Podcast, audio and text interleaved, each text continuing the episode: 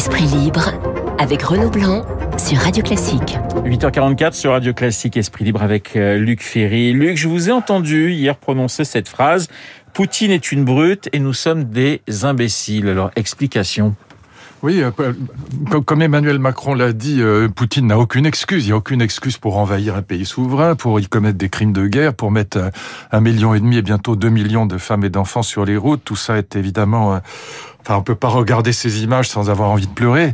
Donc tout ça est euh, insupportable. Et en même temps, est-ce qu'on a le droit de dire qu'en même temps, euh, notre responsabilité à nous euh, occidentaux a été très grande dans l'incompréhension de ce qui se de ce qui se tramait? On aurait dû voir que Poutine investissait depuis dix ans dans le militaire de manière de manière obsessionnelle. On aurait dû voir qu'il tissait des liens avec la Chine, qu'il réorganisait son agriculture pour supporter des sanctions occidentales, et que tout ça annonçait euh, évidemment cette euh, cette volonté euh, qui est triple chez Poutine, elle est très très compréhensible et donc il fallait le comprendre et nous avons été stupides.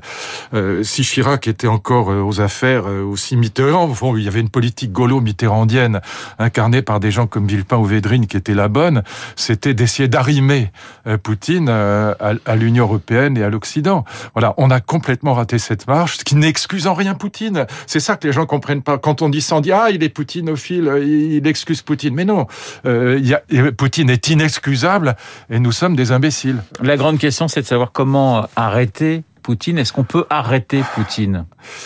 Alors, c'est il, faut comprendre. Pardonnez-moi de vous couper, mais hier écouté euh, le ministre des Affaires étrangères Jean-Yves Le Drian. Euh, il dit nous sommes déterminés, mais on sent quand même que la détermination euh, a ses limites hein, face à Vladimir Poutine. il, y a deux, il y a deux hypothèses. Ou bien, comme le demandent les va-t-en-guerre, les intellectuels va-t-en-guerre, on va jusqu'à une guerre nucléaire. Bon, parce que c'est de ça qu'il s'agit. Si les forces de l'OTAN interviennent, dans la mesure où les forces de l'OTAN sont des forces nucléaires, en particulier la France en Europe, eh bien, la Grande-Bretagne et la, Grande-Bretagne, mais qui est plus en Europe parlais de l'Union européenne oui, de la France.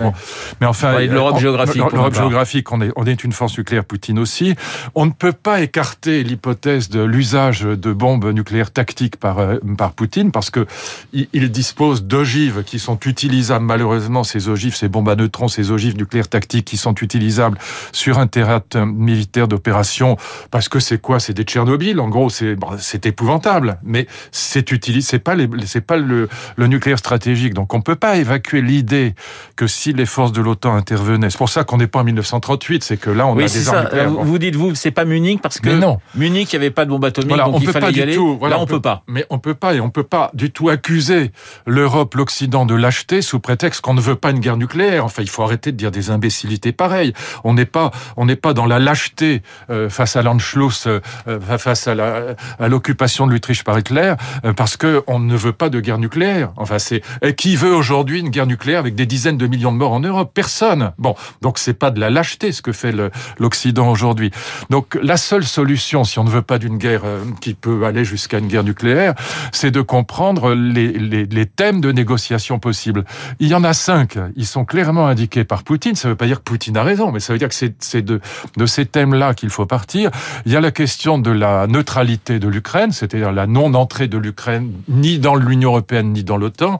Il y a, évidemment euh, la question de l'extension de l'OTAN. Donc, euh, euh, il faut quand même rappeler les choses. Hein.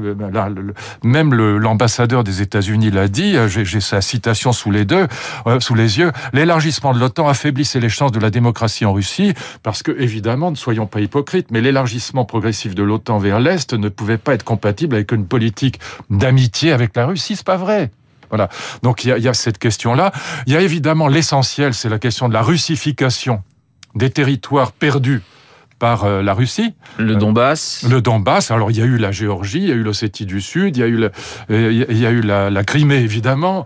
Et donc il y a en gros 25 millions de, de russophiles, de russophones que euh, Poutine a envie de, de récupérer. Et donc voilà. Mais il y a aussi la, question du statut des, des, deux petites républiques séparatistes du Donbass. Bon. Luc, il y a aussi le statut de la Géorgie. Oui, il y a aussi la question, euh, et elle est centrale, du gouvernement ukrainien que, que Poutine veut mettre en place, parce qu'on l'a bien compris, il veut désinguer Zelensky et mettre, euh, et mettre des marionnettes à, la place. Ça, c'est difficilement... Bah, ça, c'est évidemment impossible. à accepter. Non, non seulement ça, euh, c'est pour ça qu'il parle de dénazification, ce qui est évidemment scandaleux quand on, on sait que Zelensky est juif. Bon, alors évidemment, ça, c'est de la communication à, à usage interne. C'est en direction de son peuple à lui, de sa nation à lui, des nationalistes russes, qu'il rappelle euh, évidemment que l'Ukraine a été un, un, pays dans lequel, euh, euh, bah, c'est vrai, les, les, les, pogroms et les, les, massacres de juifs ont été pires que partout ailleurs. Bon, il faut, c'est à ça qu'il fait allusion. Bon, ce qui est évidemment complètement à contretemps quand on, on, pense que Zelensky est juif et que évidemment parler de dénazification de l'Ukraine dans le contexte actuel n'a plus aucune signification. Donc on a ces thèmes de négociation. Il y en a au moins trois qui sont crédibles. Euh, la neutralité de l'Ukraine, donc ne rentre pas. La reconnaissance, euh, ce qui était prévu par les accords de Minsk. 1 et 2, de l'autonomie des territoires du Donbass, des petites républiques autoproclamées du Donbass, et puis la question de la, de la Crimée, la reconnaissance du de l'appartenance de la, Crimée à la Russie. Ce qui n'est pas d'ailleurs scandaleux, puisque vous le savez, la Crimée, elle a été confiée par euh, Khrouchtchev à l'Ukraine, alors qu'elle a toujours été russe, dans le contexte d'un droit soviétique qui n'a absolument aucune valeur pour nous. Donc tout ça est négociable.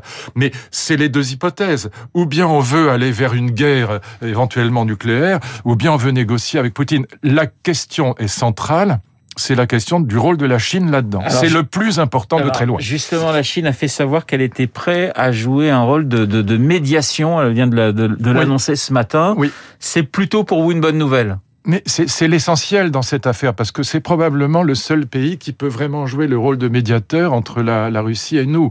Et donc, euh, je pense que c'est parce que la, la Chine soutient Poutine, mais elle a des intérêts en Occident qui sont plus importants qu'avec la Russie.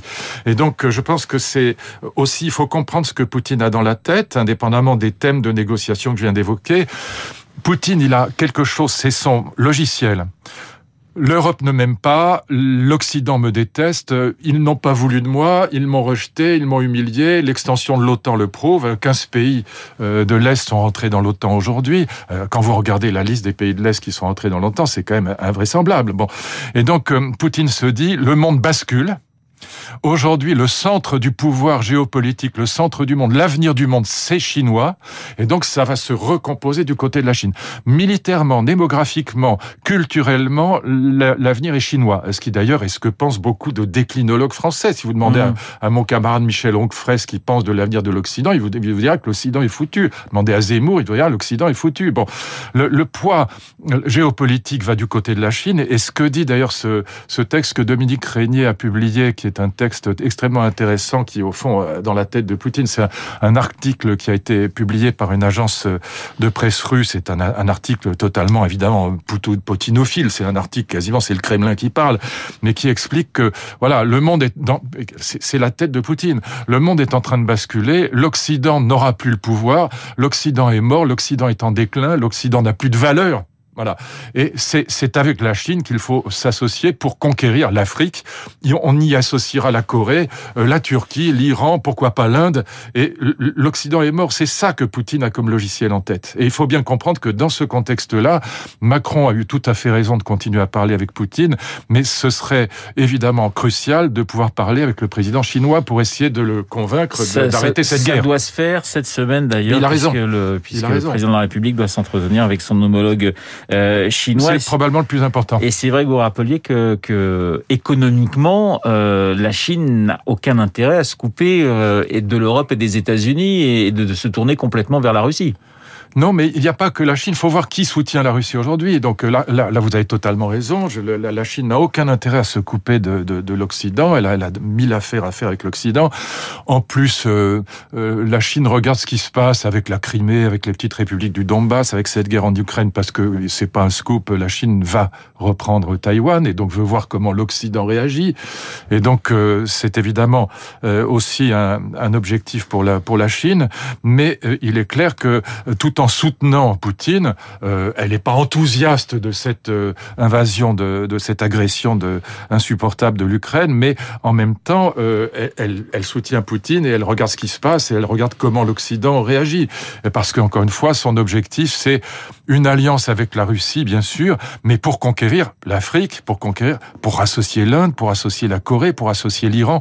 Et l'immense risque aujourd'hui, c'est ça le plus grand risque, c'est euh, qu'on constitue, et c'est ça notre grande faute, c'est ça que je veux dire depuis des semaines en Occident, c'est qu'on a laissé se constituer un môle le plus puissant du monde, cet axe sino-russe, qui sera à la fois militairement, économiquement, démographiquement le plus puissant du monde, et le moins démocratique et le moins et le plus hostile à nos démocraties qui soit. C'est ça le vrai enjeu de cette guerre en Ukraine. C'est pas simplement l'Ukraine, c'est cette recomposition du monde qui est absolument catastrophique pour les démocraties et qu'on aurait dû tout faire pour empêcher. Il nous reste moins de deux minutes. J'ai une question et puis je voudrais qu'on parle d'un livre euh, que j'ai devant les yeux. Dernière question très simple. Est-ce que vous pensez que la campagne présidentielle, pour vous, est pliée?